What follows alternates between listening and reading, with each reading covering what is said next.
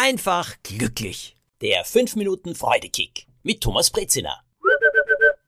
Sagt, wie ist das so bei euch? Hört ihr gerne Tratsch und Klatsch über andere Leute, was denen passiert ist, was schiefgegangen ist, was man über sie erzählt?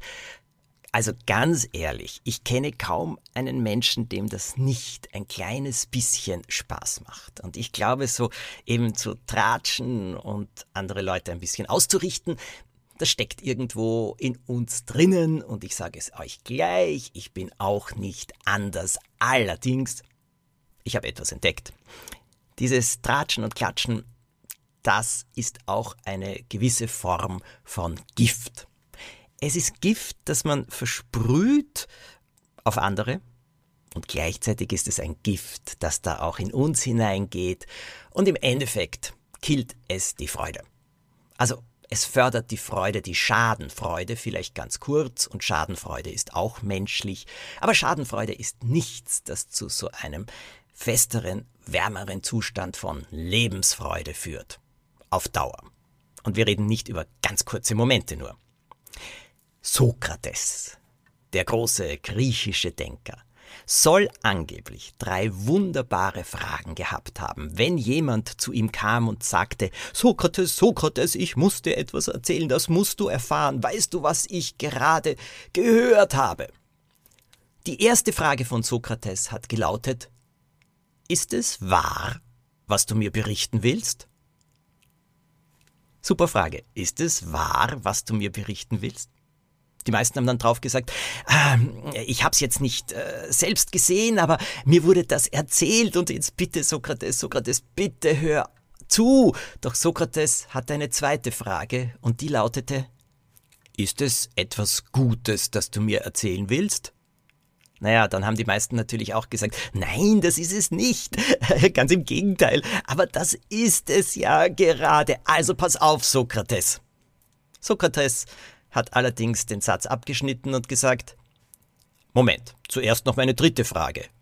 Ist es notwendig, mein Lieber, dass du mir das berichtest? Naja, notwendig natürlich nicht, aber es ist so lustig, das zu hören, du musst es hören. Und dann sagt Sokrates, also du weißt nicht, ob es wahr ist. Es ist auch nichts Gutes und es ist auch nicht notwendig, dass du es mir sagst. Wozu soll ich es mir dann eigentlich anhören? Also, ganz ehrlich, danke nein. Ich finde das gut.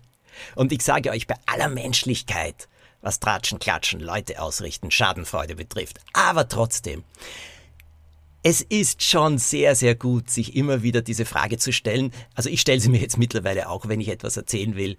Ist es wahr, was ich da berichte? Also weiß ich das wirklich 100 Prozent? Ist es etwas Gutes, was ich da erzähle? Und ist es wirklich notwendig, dass ich es erzähle? Wenn ich da zwei Fragen mit Nein beantworte, dann weiß ich schon besser den Mund halten. Und gleichzeitig ist es so, Leute, die einem entgegenkommen und ständig eben über andere reden wollen, die dann zu fragen, du, ist das übrigens wahr, was du mir da erzählst? Bevor du es mir erzählst, ist es etwas Gutes? Ich will doch was Gutes hören, das mein Leben glücklicher macht, bereichert. Und ist es jetzt wirklich notwendig, dass du mir das sagst?